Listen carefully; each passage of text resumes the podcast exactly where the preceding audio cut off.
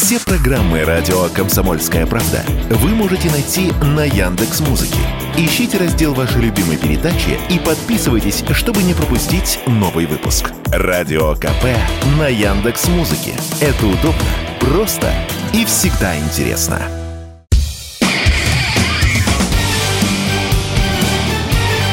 Говорит полковник. Нет вопроса, на который не знает ответа Виктор Баранец.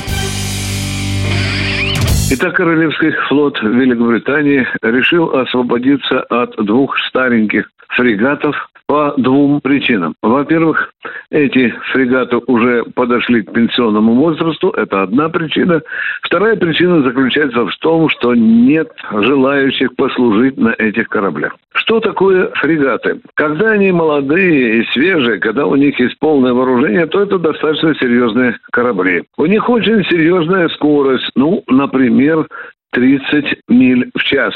Ну, это примерно 50 километров в час, говоря шоферским языком. У них есть достаточно серьезное вооружение, и ракеты есть, и система ПВО, и торпеды.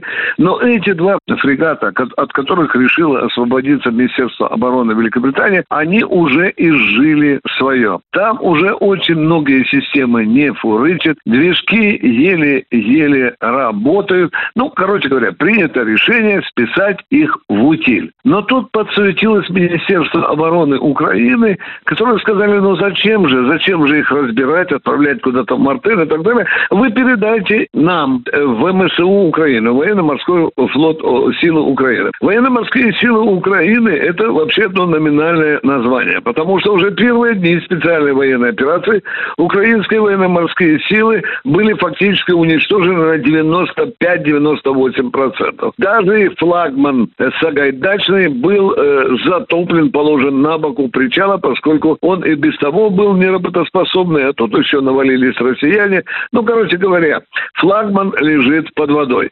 Остальные корабли э, военно-морских сил Украины в количестве более 20, они остались в Севастополе, ржавые, старые. Мы их предлагали, заберите, заберите. Мы готовы их даже буксировать в Одессу, но, видите, самолюбие украинцев было задето насколько, что они отказались. А мы теперь все это разбираем и переправляем в антенны. Вот эти два фрегата украинских, да, допустим, их англичане вместе с украинцами сумеют подлатать, подчистить, подмарафетить. Представьте себе теоретически, и что вот эти две посудины должны, в общем-то, куда быть перенаправлены? В Черное море.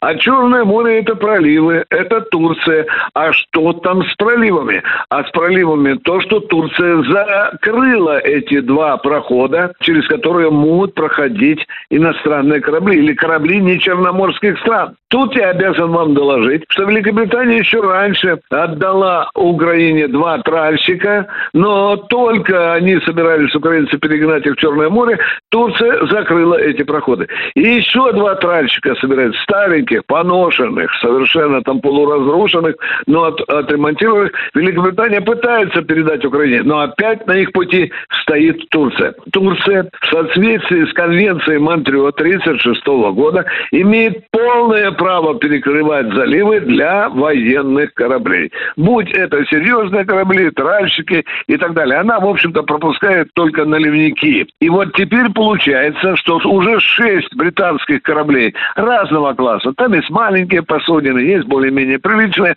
они мечтают вернуться в Черное море и стать частью военно-морских сил Украины. Но ведь Турция стоит на пути. Турция сказала, что не будет, пока идут боевые действия на Украине, не пропускать никакие боевые корабли. Собственно, это опять украинская сказка. Что я могу сказать? Почему украинская сказка?